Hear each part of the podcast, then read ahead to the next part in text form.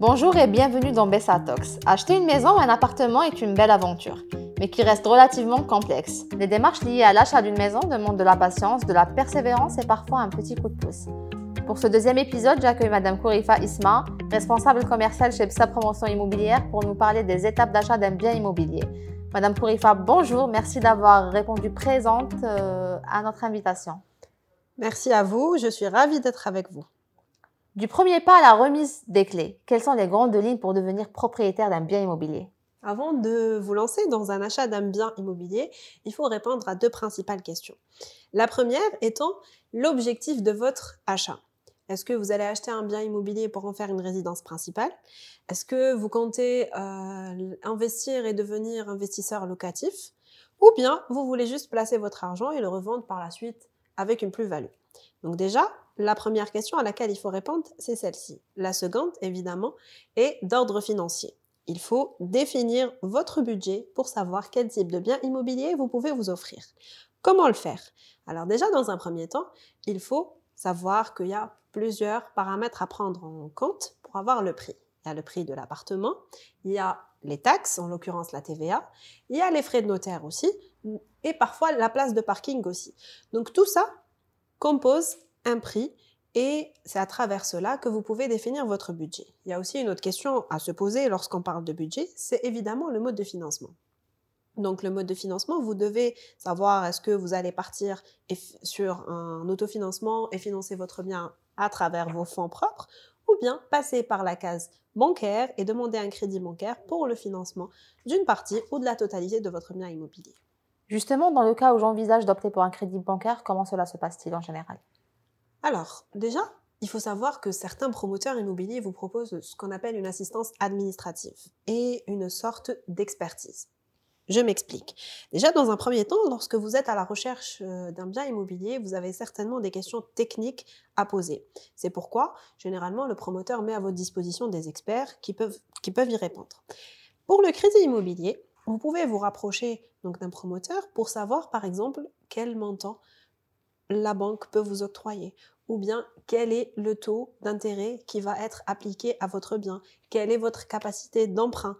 Il est vrai que euh, une banque serait, euh, on va dire, euh, une banque répondrait mieux à vos questions, mais l'expert immobilier est aussi, est aussi là pour répondre à ces questions-là et euh, vous aiguiller un petit peu par rapport à votre capacité. Donc cela dépend de plusieurs critères et diffère d'une personne à une autre. Évidemment, donc euh, les critères à prendre en compte pour le crédit immobilier sont bien évidemment le montant du bien, donc euh, dans un premier temps, mhm. vos revenus mensuels, donc combien vous touchez par mois, et évidemment votre âge, donc pour savoir quelle est la durée de remboursement maximale que vous pouvez avoir. Et euh, pour vous aider un petit peu, je vais juste ouvrir une parenthèse par rapport au type de crédit qu'on peut vous octroyer. Aujourd'hui, en Algérie, il y a ce qu'on appelle euh, le crédit à taux bonifié. Donc, c'est une aide de l'État. Donc, la bonification est une aide de l'État qui vous permet de profiter d'un crédit à taux d'intérêt réduit. Donc, au lieu de payer le taux d'intérêt standard et paramétré, vous pouvez payer soit 1 ou 3 bien évidemment, avec des conditions d'éligibilité bien Donc, idéal pour les revenus moyens. Tout à fait. Très bien. Et si je décide de passer par un autofinancement? Alors, si vous décidez de passer par un autofinancement, c'est très simple. Donc, généralement, c'est des tranches qui sont échelonnées euh, sur une durée bien précise. Et, euh, et ce qui est bien avec, euh, avec l'autofinancement, c'est que généralement, les promoteurs sont plus ou moins flexibles avec les futurs acquéreurs. Très bien. Alors, Madame Kourifa, lors d'une prospection, il y a aussi différents critères à prendre en considération comme le type d'habitation, la superficie, la disposition des pièces, ou alors la proximité des écoles. Mais alors, comment trouver le bien idéal? Déjà, c'est des questions légitimes que tout futur acquéreur se pose généralement. Donc c'est pour ça, comme j'ai dit au départ, l'idéal, c'est de se rapprocher d'un expert pour, qui, pour y répondre.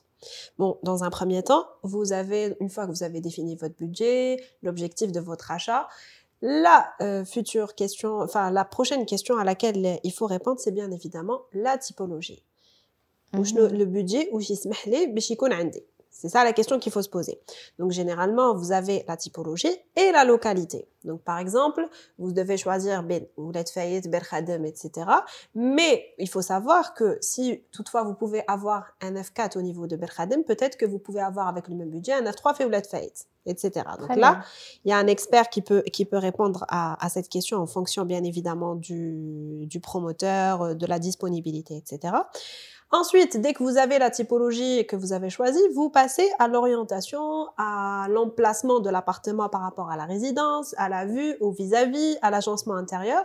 Donc tout ça, c'est des paramètres à prendre en compte pour faire, pour faire son choix. Il y a aussi la disposition des pièces qui, euh, qui est aussi un, un, critère important. Donc euh, comment voulez-vous votre appartement? Est-ce que vous voulez euh, le séjour et la cuisine en open space? Est-ce que vous voulez un grand balcon, une grande terrasse? Vous voulez une suite parentale? Vous préférez un dressing à la place d'une salle de bain en plus. Donc toutes ces questions, vous devez euh, vous les poser avant de choisir le bien en question et il n'y a pas mieux que d'être accompagné par un architecte technico-commercial qui lui pourra y répondre avec beaucoup de précision. Maintenant que j'ai trouvé le bien immobilier qui me convient, quelle est la prochaine étape?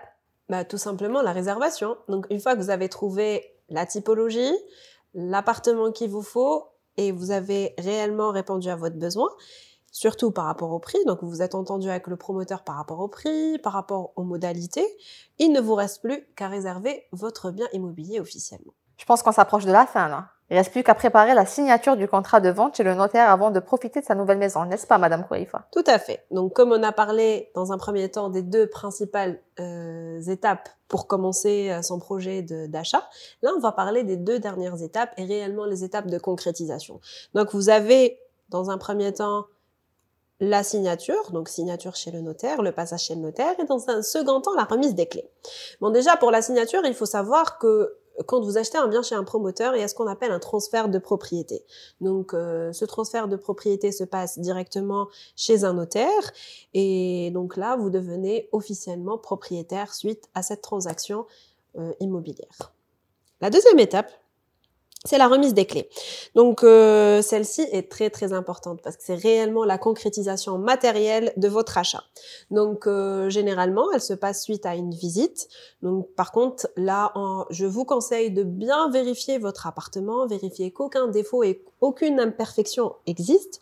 Bon, justement, s'il y a des malfaçons. Bah oui, justement, si si euh, si vous trouvez des imperfections ou, ou bien des défauts, vous devez tout simplement mettre ça dans un procès verbal, donc avec le, le, promoteur en question, pour qu'il puisse y remédier.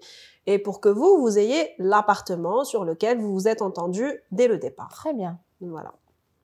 Maintenant que vous connaissez toutes les recommandations importantes, il ne vous reste plus qu'à suivre ces étapes de A à Z et surtout de vous entourer de professionnels confirmés, ce qui vous aidera à mener à bien votre projet immobilier. Madame Kourifa, merci d'avoir été présente avec nous dans Bessatox. C'était un plaisir, merci à vous. Et vous, chers auditeurs, si vous avez aimé ce sujet, n'hésitez pas à liker et partager ce podcast avec votre entourage. Entre-temps, on se retrouve très bientôt pour un nouvel épisode.